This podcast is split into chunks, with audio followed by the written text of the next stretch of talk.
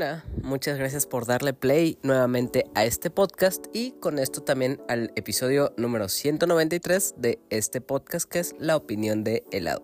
Yo soy Hila y con esto te doy la bienvenida a este podcast sobre cine, series, anime y todo lo relacionado al mundo del entretenimiento, donde para esta ocasión y durante los siguientes minutos te estaré hablando de distintos temas como la cuarta y última temporada de Sex Education en Netflix, los estrenos más relevantes en cines que son El Exorcista, Creyentes y Wildflower o Una familia extraordinaria y por último comentaré de un thriller detectivesco que llegó a Netflix esta semana pero también quédate hasta el final porque va a haber un tema sorpresa que es sobre un anime que tan solo lleva dos episodios, pero creo que es muy importante recomendarte si es que te gusta el anime y cuentas con la plataforma de Crunchyroll. Así que ya que tenemos esta presentación de los temas de este episodio, comencemos con ello. Y por supuesto, el más importante para este episodio va a ser el de Sex Education temporada 4. Esta serie yo originalmente me gustó mucho, bastante. La primera y la segunda temporada las vi dos veces cuando todavía estaba en emisión. La primera la vi yo solo cuando estrenó por primera vez y la segunda pues prácticamente convencí a mi mamá de que era una muy buena serie, de que podría abrir la, abrir la conversación, de que tenía temas muy divertidos, de que las actuaciones estaban excelentes y pues con todo esto logré convencerla. Cosa que para cuando llegaron las tercera y cuarta temporada esta vez, pues eh, la vimos nuevamente y hay muchas cosas de qué hablar. Originalmente, Sex Education era una serie que hablaba de las inseguridades sexuales de los adolescentes, sobre todo de Otis, el protagonista, que curiosamente él no había experimentado su sexualidad como debería, pero al parecer tenía un talento muy muy interesante o muy pues desarrollado en poder pues hablar con otras personas sobre sus inseguridades y los problemas para que las otras personas pudieran llegar a una reflexión que los ayudara a pues salir de esta inseguridad o problema que tienen de pareja, de su propia sexualidad, de sus inseguridades, de, lo que les vaya afectando. Entonces pues Otis se fue haciendo una fama enorme como terapeuta sexual en su pues escuela en Mordale. Obviamente aquí hay más cosas que entran en contexto o que van afectando la trama.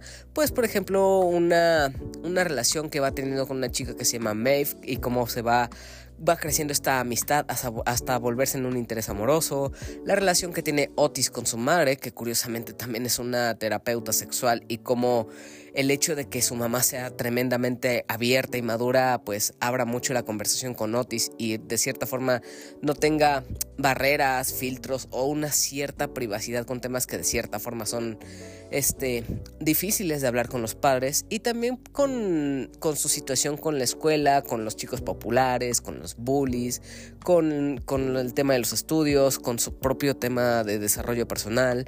Entonces fue una serie que, que prácticamente es un coming of age en el que vemos a distintos personajes con su, con su pues crecimiento muy característico y que pues van cambiando su mentalidad y su forma de ser a lo largo de los episodios. Aquí, obviamente ya para la cuarta temporada, las cosas han cambiado mucho.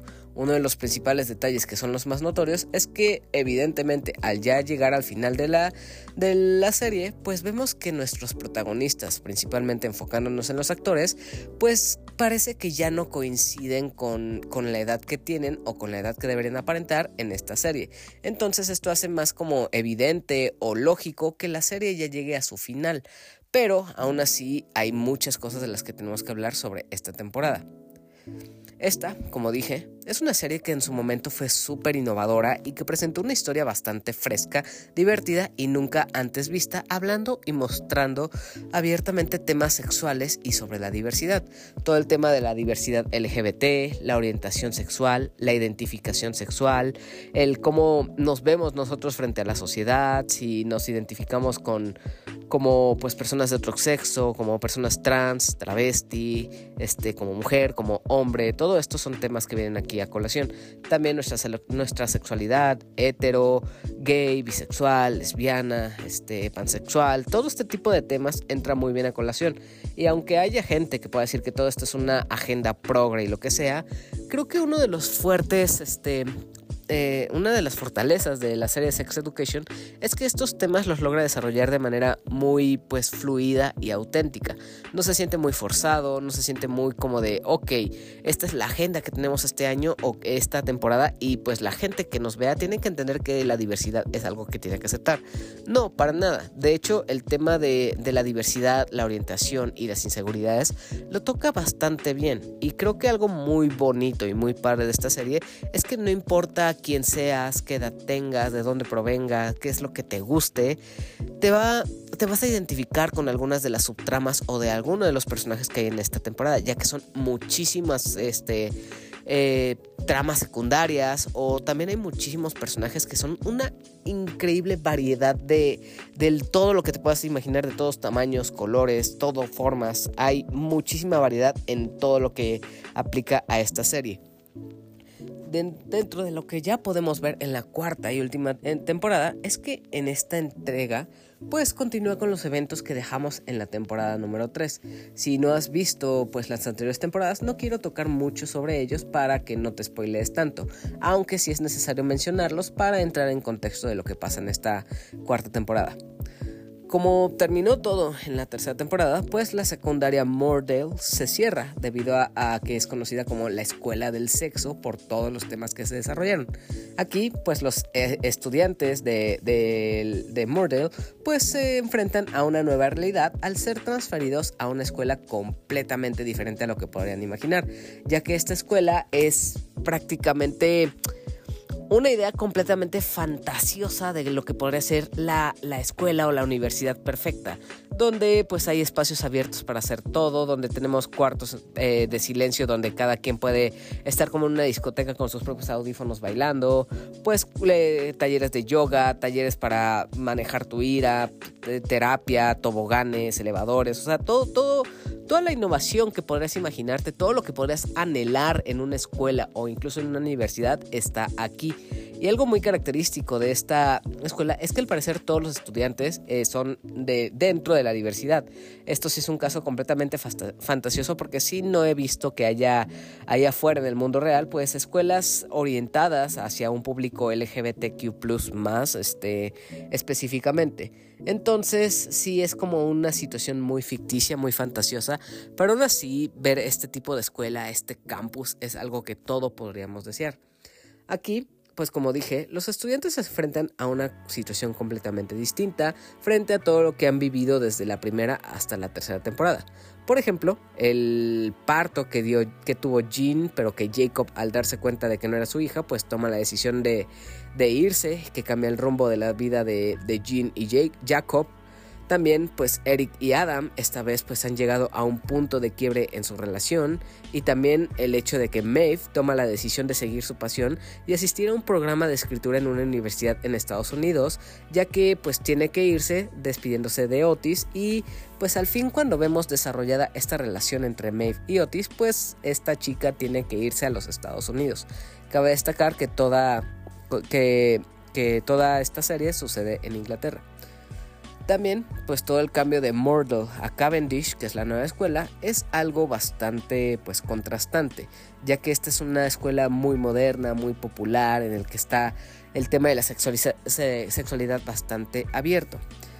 Esta temporada como tal se centra mucho en Otis y también su relación a distancia con Maeve, como ya mencioné, pero también tiene un gran enfoque en cómo con Eric pues empieza a tener unas diferencias, ya que Eric eh, al ver que hay toda esta diversidad y orientación sexual en la nueva escuela, pues empieza a hacer nuevos amigos y se empieza a distanciar de Otis, además de que pues Otis eh, empieza a ser como más egocéntrico y centrarse en sus propios problemas y deja de prestar tanta atención a Eric como lo habíamos visto en anteriores temporadas. Y pues también Otis se enfrenta a un nuevo problema dentro de esta temporada, ya que en Cavendish él no es el único terapeuta sexual, ya que hay alguien más que ya tiene mucha más experiencia y está preparada, que se hace llamar O. Aquí, O se presenta como una rival muy capaz, más experimentada, popular y que será una fuerte competencia para Otis, ya que obviamente al haber dos terapeutas sexuales van a pues rivalizar o competir por quién va a tener más este más este, personas atendiendo a sus terapias, quién, quién va a ser el protagonista dentro de, de esta terapia sexual en, Cavendish, quién logra ser mejor. Entonces va a haber mucha competencia entre estos dos personajes, casi casi como si se fuera a convertir en una campaña presidencial, pero al menos con estos dos este, terapeutas sexuales. Otras tramas secundarias que vemos aquí es como Amy y su nuevo pasatiempo con la fotografía y su relación con Isaac, ya que estos dos también se cruzan, pues va creciendo. También vemos la trama en la, de, la, trama de la mamá que tiene que lidiar con su nuevo bebé y también la llegada de su hermana con quien parece tener un pasado pues conflictivo y que todas estas diferencias van a relucir mucho más cuando empiecen a, a convivir más. También vemos como Eric encuentra nuevas amistades y también se encuentra conflictuado con su propia religión y la presión de su mamá porque tiene que bautizarse, ya que él no, no quiere hacerlo porque pues la misma religión pues eh, va en contra de la, de la homosexualidad y esto es un tema que lo conflictúa. También vemos nuevamente a Adam como cobra una mayor importancia, teniendo un enorme desarrollo y también el punto en el que empieza a encontrar un propósito en su vida, a mejorar pues esta, este vacío que sentía, pero también a retomar una relación con su padre y otras tramas alternas. Como dije, no quiero spoilear mucho de la de la cuarta temporada, pero estos son el tipo de temas que vamos a ir desarrollando. Obviamente va a haber mucho drama, mucha tensión entre los personajes, algunas relaciones se van a romper, otras van a mejorar y otras van a relucir. Los personajes nuevos añaden también mucha, mucha, mucha tela interesante que va a desarrollarse en esta temporada. Aquí, durante los distintos episodios que hay en, en, esta, en Sex Education, en este final, pues es muy difícil distinguir quién es el mejor personaje o el favorito que podrías tener pues todos tienen un gran peso y esto ha sido algo que hemos cargado desde la primera temporada, ya que muchos de los personajes nos encariñamos bastante con ellos, son muy carismáticos, todos tienen su, momento para brillar, tienen su desarrollo, entonces son personajes que llevamos viendo desde la primera temporada y hemos visto cómo han crecido, cómo han cambiado su mentalidad, Cómo, cómo, les ha afectado las situaciones que han vivido. Entonces son personajes que nosotros llegamos a querer mucho. Y para esta cuarta temporada es lo mismo. Y aunque se nos presentan nuevos personajes que tal vez no llegan a profundizar tanto o que no los conocemos eh, tanto como deberíamos, creo que los originales son suficientes como para tener algún favorito, pero realmente es muy difícil elegir de entre todos ellos.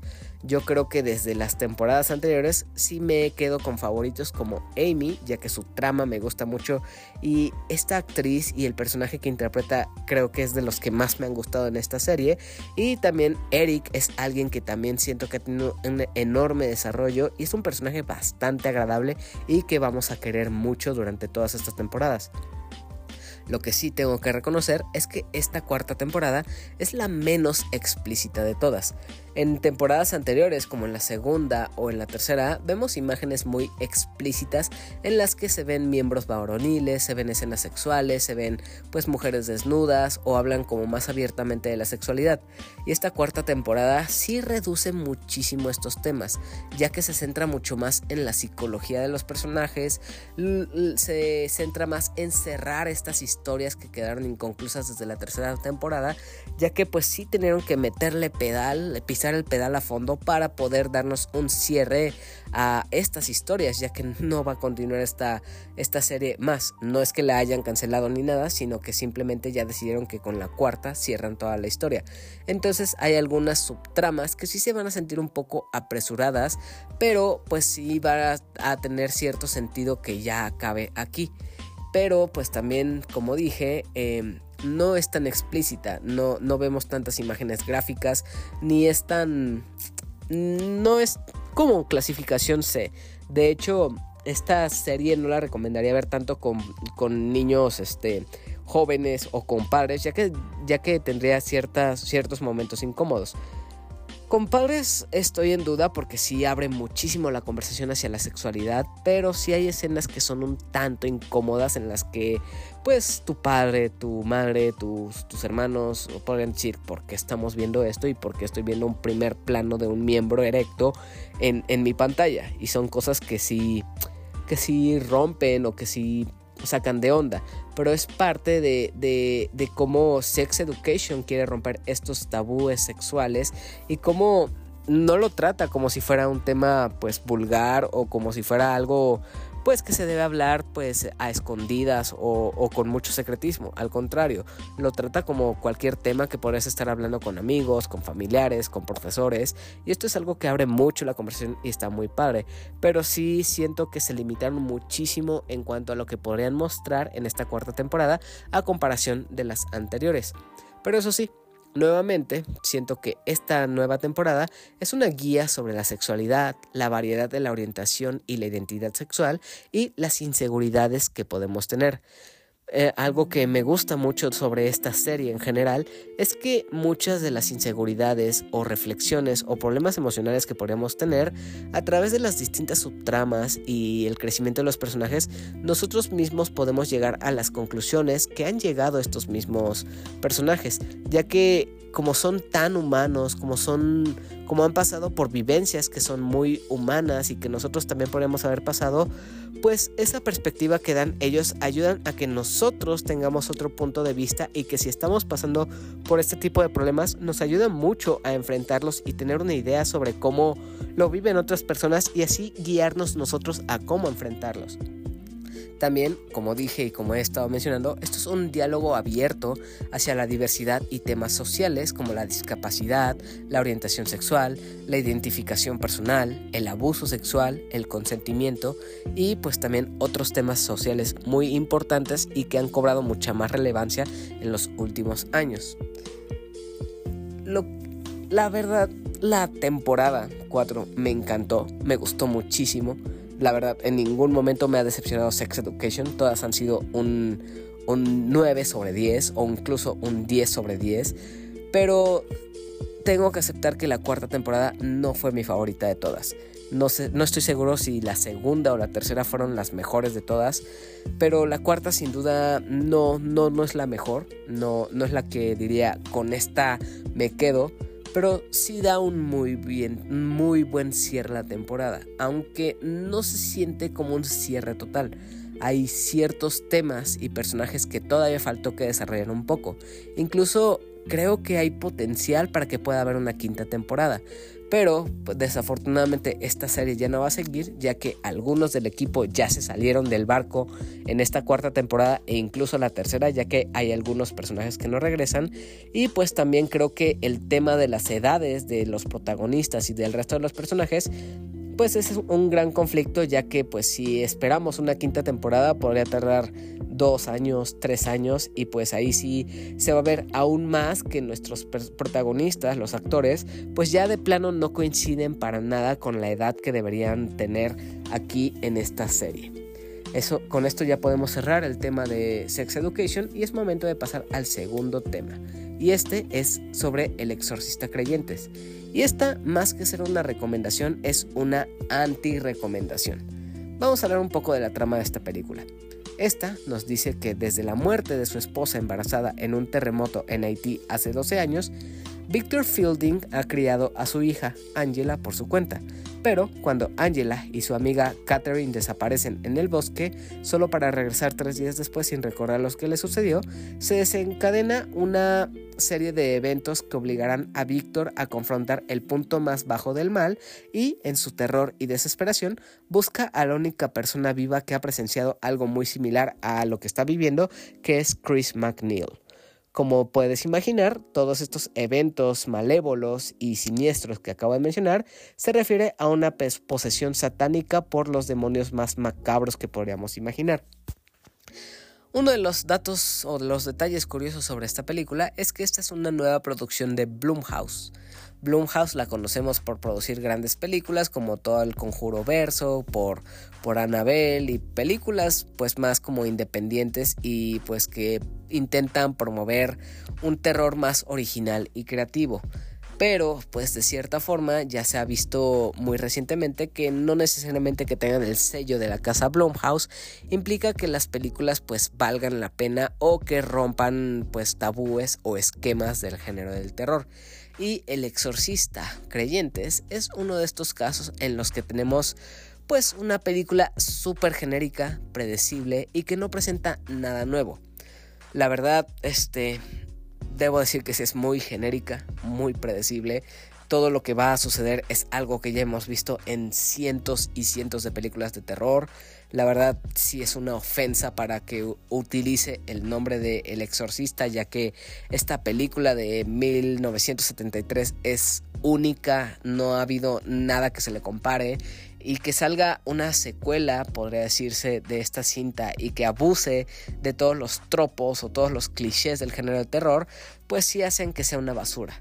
La verdad, esta cinta del exorcista creyentes podría haber tenido cualquier otro nombre y habría estado bien. No necesitaba abusar del nombre original de la franquicia, ya que esto es chantajearnos a nosotros como espectadores y abusar de la confianza que tenemos.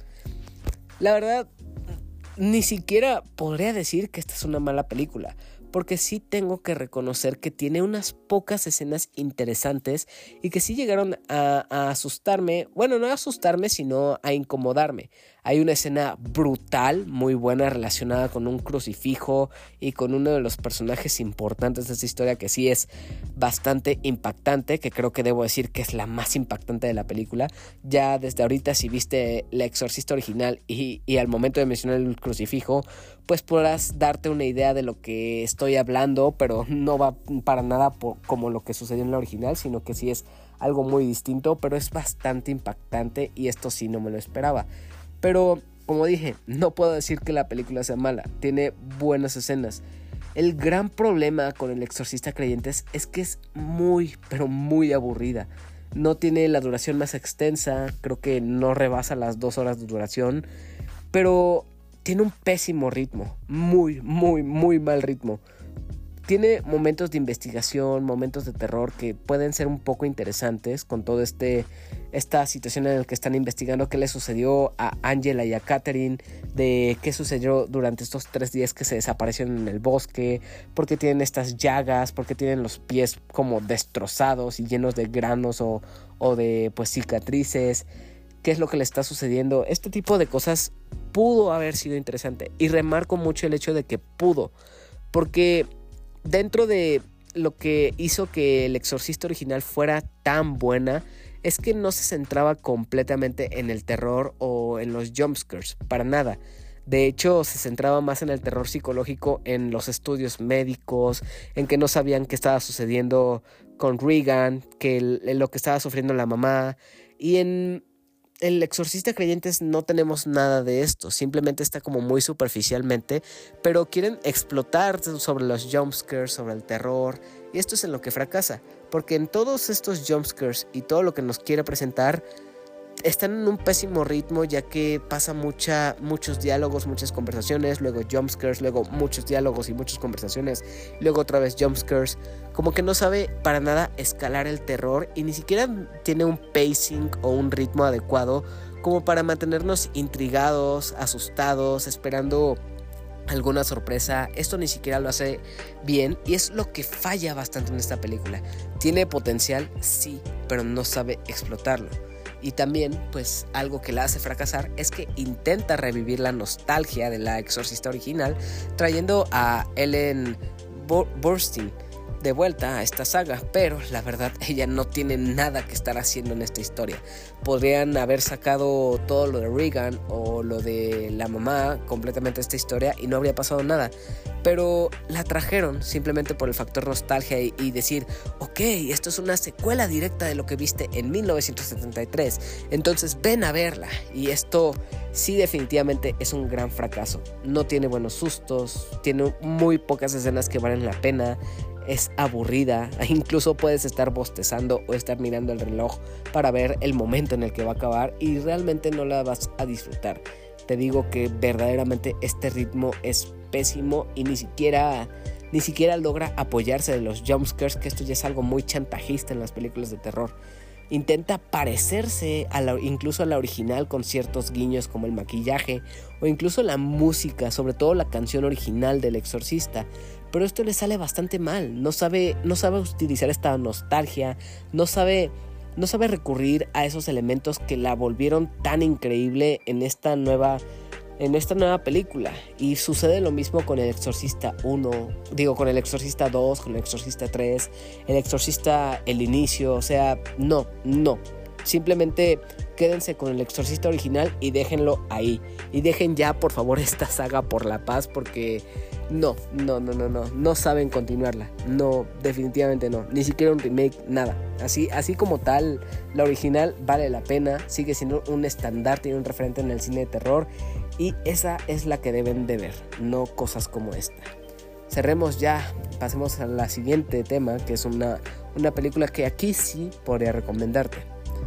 Esta cinta lleva por nombre White Flower o como le pusieron en español, Una familia extraordinaria. Esta también es una película de cines y esta nos cuenta cómo una chica pues llega al hospital y llega a coma y a través de flashbacks nos va contando la historia. La sinopsis tal cual dice que Bambi, hija de dos padres neurodivergentes que tienen un accidente no, no, no, a ver, nuevamente. Bambi, una hija de dos padres neurodivergentes, tiene un accidente que la deja en coma. Pero en la historia vemos el recuento de su historia de vida y cómo llegamos al accidente que la deja en el hospital. Aquí se nos cuenta cómo ella muy, desde muy chiquita ha tenido que lidiar pues con sus padres que, que tienen esta neurodivergencia ya que pues su madre nació con esta condición y su padre después de un accidente pues tuvo estos problemas pues este, cerebrales y que le afectaron pues sus condiciones de, de cómo actuar, cómo cómo moverse, cómo hablar, cómo, cómo, cómo es su, su, su rol en, en, la sociedad en general.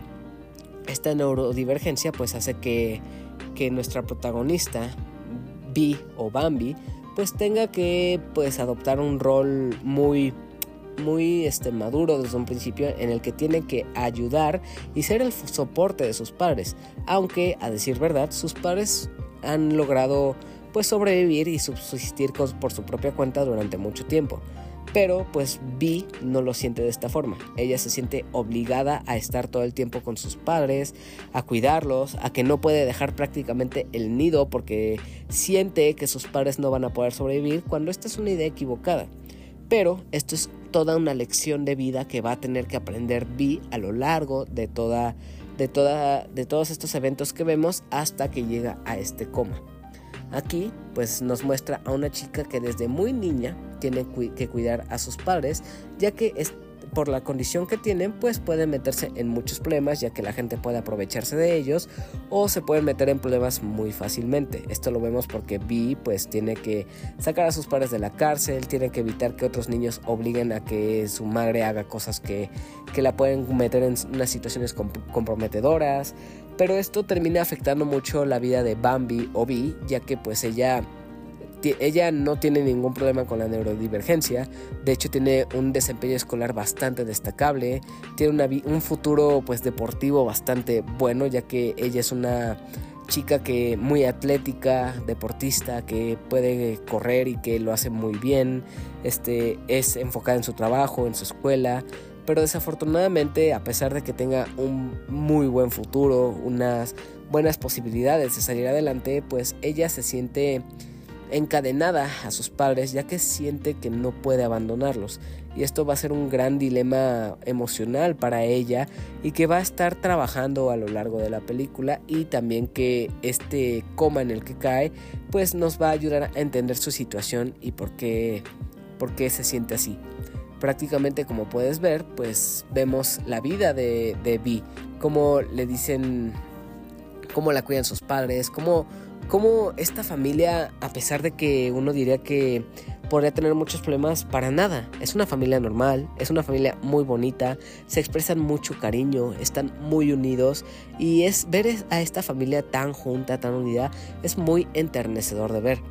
De sobra está decir que esta es una película que te va a hacer, sentir muy bien. Es, es, una cinta feel good, eh, la vas a ver y vas a decir qué bonito todo lo que está sucediendo. Y aunque tiene momentos sí como tristes o conmovedores, es una cinta de la que vas a salir sonriendo y te vas a sentir alegre de la vida por, porque existen situaciones así y por cómo pues Vi sale adelante en esta situación. Vemos cómo es la relación de Vi con sus padres, con su mejor amiga, su vida social y cómo pues no, no, no se desarrolla tanto en este ámbito ya que no le gustan las fiestas, no tiene muchos amigos. También vemos la relación con su novio y también más bien las reflexiones personales que tiene y lo que ella quiere hacer en un futuro, pero se siente pues eh, frente a una pared ya que no puede desarrollarlas. Aquí lo más interesante de esta cinta definitivamente es el dilema de Vi de si buscarse un futuro o, y pensar en ella misma o quedarse en su ciudad para cuidar a sus padres por esta obligación que siente hacia ellos. Realmente esta cinta está llena de escenas muy divertidas, muy tiernas y conmovedoras con la familia. Realmente es una cinta que desde que inicia hasta que termina te tiene con una sonrisa pues muy con muy muy auténtica, muy muy alegre. Es, es, una cinta con un mensaje final muy bonito en el que pues muchas personas con neurodivergencia, contrario a que lo, a lo que la mayoría podría pensar, pues son autosuficientes. Nosotros los vemos pues con cierta ayuda, con ciertos problemas, pero realmente no, no, es que estén incapacitados o no es que no puedan hacer las cosas, realmente son capaces de hacerlo. Y esta película realmente nos demuestra que son realmente eso, autosuficientes y pueden hacer las cosas por sí solos. Pueden hacer las mismas cosas que nosotros, tal vez con más dificultad, tal vez con más problemas, pero son capaces de hacer lo mismo que nosotros. Una de las cosas destacables de esta cinta es que la protagonista, que es B, es interpretada por Kernan Shipka, a quien hemos visto principalmente y más popularmente como pues la hija de, de este John Hamm en la, ah, de la serie de Mad Men o también recientemente la vimos en la serie de, de Sabrina de Netflix. Pero aquí Kernan Shipka creo que sí ah, tiene un muy buen rol protagónico, actúa bastante bien y se lleva toda la película. Tiene un muy buen nivel de actuación y desde un principio, desde el minuto uno, Kernan Shipka como B se lleva toda tu atención y todo tu cariño. También por lo que has escuchado, pues si has visto películas como Coda, ya sea la original o la remake de Eugenio Derbez, que incluso ganó un Oscar a Mejor Película, pues te sonará muy similar, aunque pues el tema de la neurodivergencia de los pares de B y también en la de pues este Coda, que más bien son pares sordos, son temas muy distintos, pero que hablan mucho sobre esta diversidad que hay y pues al final sí termina siendo una película feel good, pero que no es chantajista ni demasiado cursi. Sí se siente un poco más auténtica considerando el tema que aborda y que si alcanzas a ver en cines es una película muy para ver en familia, que vas a salir contento, un mensaje muy alegre y creo que eso es lo importante con lo que te puedes quedar con una familia extraordinaria o Wildflower. Pasemos ahora al tercer tema de este episodio, que es una película que está en Netflix. Esta lleva por nombre Reptiles y es bastante interesante por la trama que nos cuenta. La sinopsis nos dice que tras el brutal asesinato de una joven agente de inmobiliario, un detective intenta descubrir la verdad en un caso en el que nada es lo que parece, desmontando así las ilusiones de su propia vida y haciéndolo replantearse en quién puede confiar y en quién no.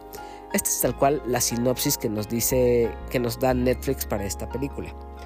Esta cinta tal cual es un thriller detectivesco en el que se nos presenta un misterio en el que conforme la investigación va avanzando y nuestro protagonista va descubriendo las cosas que van sucediendo, pues vamos a tener distintos indicios de quién es el asesino. Muchas veces vamos a tener pistas eh, eh, no concluyentes en las que vamos a pensar que alguien pudo haber sido el culpable, pero realmente no lo es de estas películas que sí son un poco confusas de seguir, que si te distraes tantito pierdes el hilo de lo que está sucediendo, ya que hay muchas traiciones, hay muchas conspiraciones, por decirse, realmente no se sabe quién es el culpable, pero a veces te dice eh, que se podría encaminar por cierto lado. Lo que sí tengo que decir es que esta es una película un tanto larga. Puede ser un poco cansada para algunos de ustedes, ya que son dos horas y media. Y pues al presentarnos todos esos conflictos de traiciones, de, estas telarañas, de, de, lo que puede estar sucediendo, de que se pueden caminar hacia un lado o al otro, pues puede ser muy revoltoso para nosotros ya que nos requiere mucha atención. Y que todo esto se abarque durante dos horas y media puede ser un poco cansado. Pero la verdad es que es interesante la historia y cómo va desarrollando la investigación. Realmente se realiza un, un, procedimiento de detectives en el que se van mostrando las pistas poco a poco, si se hace una investigación, no empatizamos mucho y nos cae muy bien nuestro protagonista que es Tom el detective y tiene los suficientes elementos para que nos enganche, solo hay que tenerle paciencia ya que esta cinta sí se cuece muy a fuego lento y a pesar de ser policíaca, bueno, más bien detectivesca, y en, las películas de género detectives, pues podemos esperar persecuciones, disparos, acción, trama de romance, este, incluso, pues casi casi tipo cine noir. Pero en esta cinta, como digo, se cuece a fuego muy lento porque todas las pistas, todo el desarrollo de la investigación es muy, muy lenta. Tenemos muy pocas escenas de acción o de disparos o incluso de persecuciones. Si acaso, creo que en lo que va de la película se, se escuchan pues seis disparos más o menos, unas pocas escenas en las que sucede algo tenso. Entonces, más que centrarse en la acción o el drama pues chantajista, se, se, va completamente del lado de la investigación y a las personas que les gusta todo esto de, de los detectives, de cómo buscar pistas, de cómo crear un perfil de los culpables. Esto va a ser muy interesante y fue el caso que sucedió a mí. Esto me ha gustado mucho, me ha enganchado, me ha llevado a desarrollar teorías sobre a quién sido al asesino y el hecho de que una película de este tipo te haga partícipe en crear tus propias conclusiones o tus propias teorías ya es un ganar-ganar para mí porque de cierta forma te engancha. Solo eso sí, pues te pide paciencia por sus dos horas de duración y el hecho de que pues todo te lo va presentando muy poco a poco. Aunque eso sí, hay que mencionar que una de las cosas pues llamativas de esta película es las distintas actuaciones que tenemos, ya que aquí tenemos a un Benicio del Toro bastante, bastante bueno, ya que Benicio del Toro como Tom se lleva toda, toda, toda la película. De hecho, su papel pues lo tenemos muy similar a lo que hemos visto en películas como, no, en series como True Detective o como Sicario. El Benicio del Toro es idéntico a su papel en, Sicario. La verdad, en Sicario fue nominado por, por la actuación que tuvo y aquí pues no es la excepción. Benicio del Toro es súper carismático, te cae muy bien, confías en él todo el tiempo, es un detective súper capacitado que, que demuestra el talento y la experiencia que tiene y eso es parte de lo que te engancha. También tenemos otras actuaciones como Justin Timberlake, uno de los sospechosos de la película, y también pues Alicia Silverstone, otra, otra actriz conocida y popular dentro de la industria. Como dije, esta es una cinta que te va a recorrer a, a, series como True Detective por todo este procedimiento que hay y que sí vale la pena echarle un ojo aquí en Netflix. Así que si la quieres ver, recuerda que esto fue Reptiles de la plataforma de Netflix. Técnicamente aquí podríamos terminar el episodio, ya que estos son los temas que anuncié de los cuales iba a hablar, pero hay uno del cual no voy a hablar mucho, pero sí quiero recomendarte. Este pues es un tema de anime, si te gusta el anime, de verdad, de verdad, por favor, échale un ojo a este anime. Dentro de los subgéneros del anime existen otros estos géneros que son como deportivos. Este, este tipo de género de anime se le conoce como Spokon. Aquí podemos ver distintos animes como de, de básquetbol, de voleibol, de fútbol, de todos los deportes que se te ocurra. Pero algo interesante que dentro del deporte existe otra variante que es las carreras deportivas. Las carreras en vehículos, la Fórmula 1, las carreras callejeras, se podría considerar que son un deporte profesional. Entonces se podría decir que este anime del cual te voy a hablar se podría considerar como un Spokon o anime de deporte. Este anime estrenó el domingo de la semana pasada, no, no de la, del día de ayer, sino del domingo pasado, que fue, creo que fue primero de octubre ese domingo, me parece que sí. Bueno, este anime se estrenó en la plataforma de Crunchyroll y lleva por nombre MF Ghost. Como dije, no te puedo hablar mucho de este anime ya que hasta ahorita solo lleva dos episodios. Se va a estrenar un nuevo episodio consecutivamente y hasta ahorita hay dos episodios y el tercero se va a estrenar el próximo domingo. Si llegaste a ver hace muchos años un anime llamado Initial D, entonces MF Ghost va a ser algo que te va a interesar mucho, ya que MF Ghost es una secuela spin-off del manga de Shuichi Shigeno, que es el creador de Initial D. No puedo decir que sea una secuela directa, porque sencillamente no lo es, simplemente es un spin-off que sucede muchísimo tiempo después de lo que vimos en Initial D. La sinopsis que podemos encontrar en NF Ghost, esta nos dice que en la década del 2020, o sea es muy reciente a lo que vemos en estos años, pues los autos eléctricos autónomos han sustituido a los de combustión interna. Entonces todo de los temas, del tema de, los autos eléctricos ha tenido un auge y son los que dominan las carreras. Sin embargo, una organización conocida como, como MFG, fundada por Ryosuke Takahashi, organiza carreras callejeras para autos de cualquier potencia, no importa de dónde provengan. Aquí, lo interesante y la trama principal llega cuando nuestro protagonista, un, un nuevo novato de 19 años, ha aparecido para conducir un Toyota GT86 y superando así, con su gran talento y su habilidad para la conducción, a los autos europeos de primer nivel que hay en Japón. Este conductor lleva por nombre Kanata Livington, que compite con el seudónimo Kanata Katagiri, quien ha sido un, estudiante proveniente de la Royal Donington Racing School en el Reino Unido. Lo curioso de todo esto es que Kanata tiene un objetivo en concreto y no es realmente competir en las carreras como tal y que hemos visto que tiene un excelente talento para la conducción hasta ahorita en el segundo episodio. Realmente el objetivo en concreto que tiene Kanata es más bien encontrar a su padre que desde años atrás lo abandonó a él y a su madre.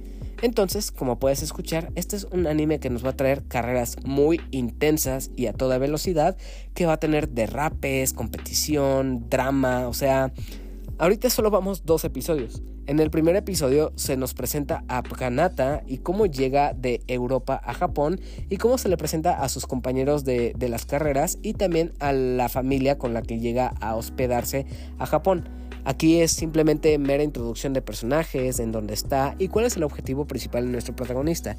Desde un principio sabemos que él quiere buscar a sus padres. Aquí en este primer episodio no se nos dice tanto del talento que tiene para conducir, pero hay ciertos momentos o guiños que nos hacen saber que él ya sabe pilotear un auto y que tiene muchísima experiencia.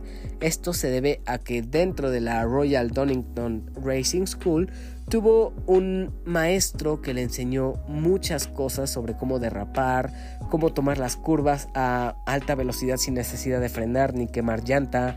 O sea, es un conductor súper experimentado, pero de esto no se nos dice nada. Esto es algo que simplemente Kanata sabe y no le ha dicho a nadie.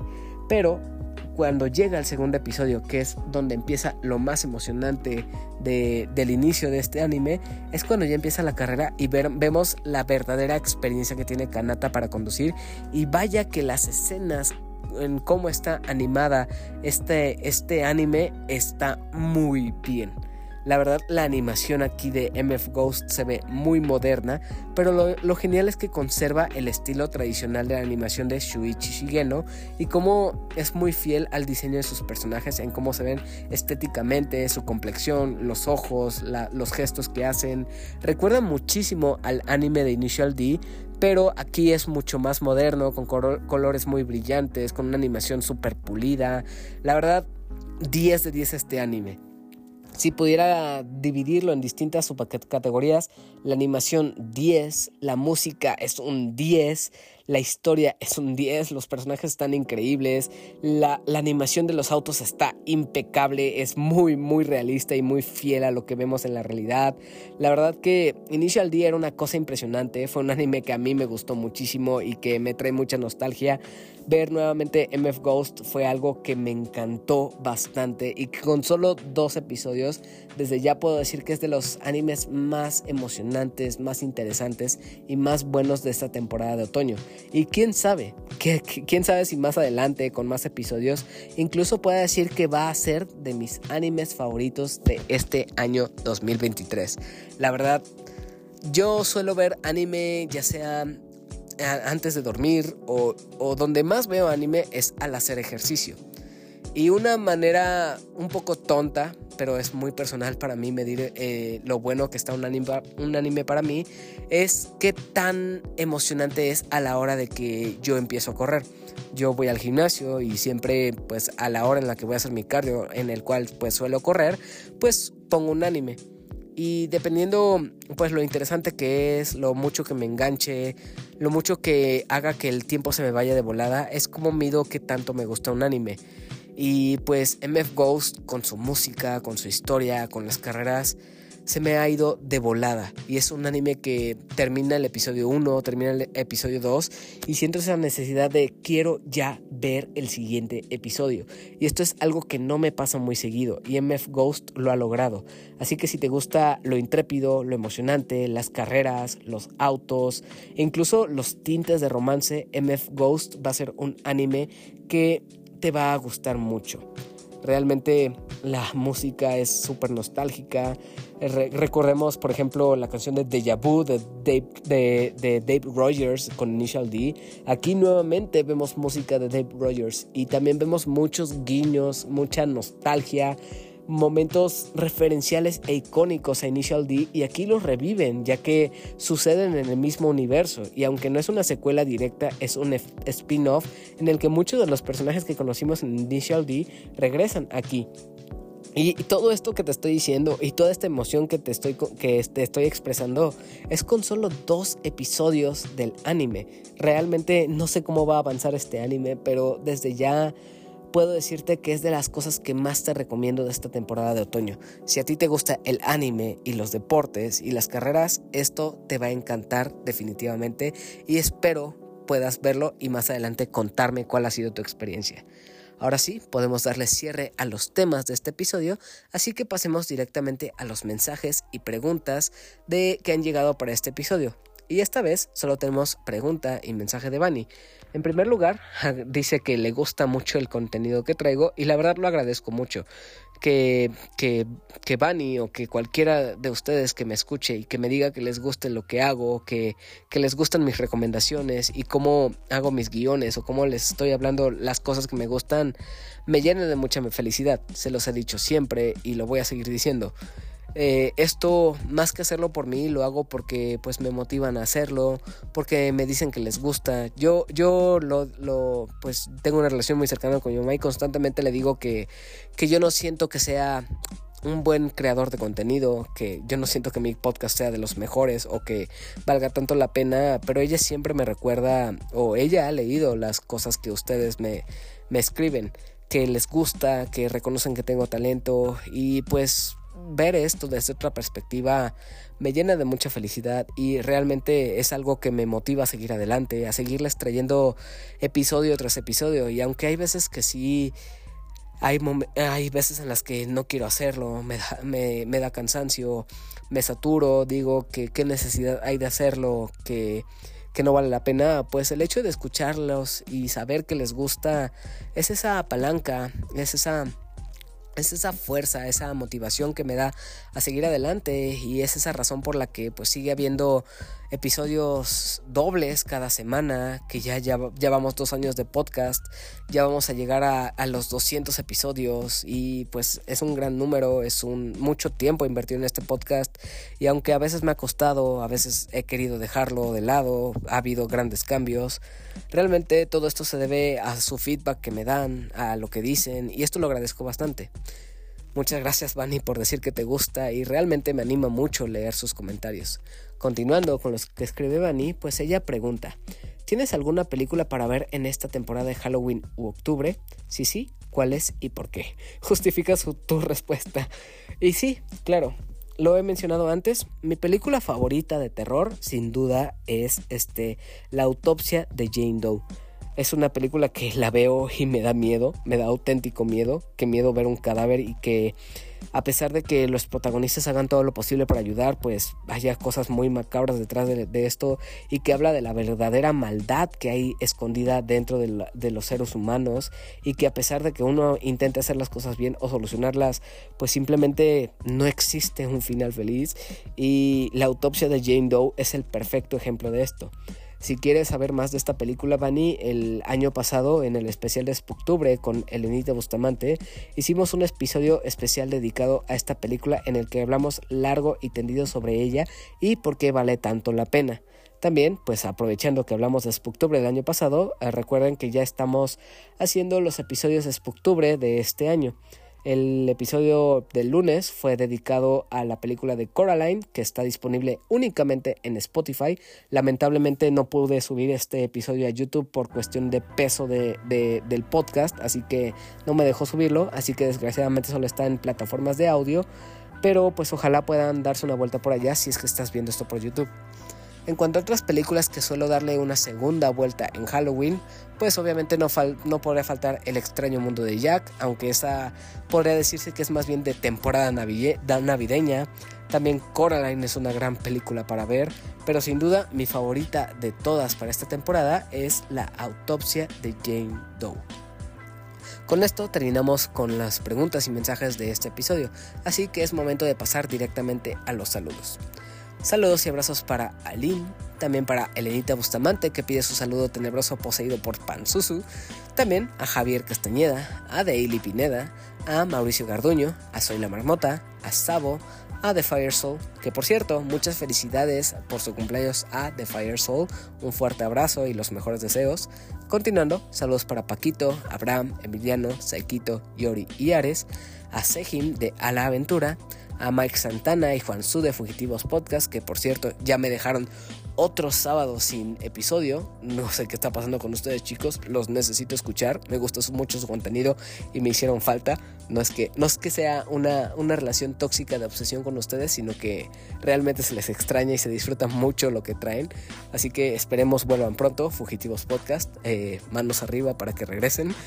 Continuando, saludos a, Alex, a Rob, a Ingenierillo, Eddie y Samper, a Bani y Alberto, a César o señor Scroto y a todo el equipo de Dream Match, a Burning Hunt, a Daggett de la presa de Daggett, a Miguel y Ramiro de Para Dormir Después Podcast, a Cadasco y a Ryunjun, a Andy, a El Bicho, a Adam del Podcast Beta, a Guillermo el Gostable, a Omar Mosqueda, a Mr. Suki y por último a Rol, Tito y Manu del Bolo Bancast. Igual, como siempre y como tradición eh, de cada episodio, te invito a que escuches otros podcasts como el Podcast Beta, Polo Bancast, Fugitivos, Podcast, Showtime Podcast, Dream Match a la Aventura y Susurros del Inframundo, con quien por cierto estoy haciendo una colaboración.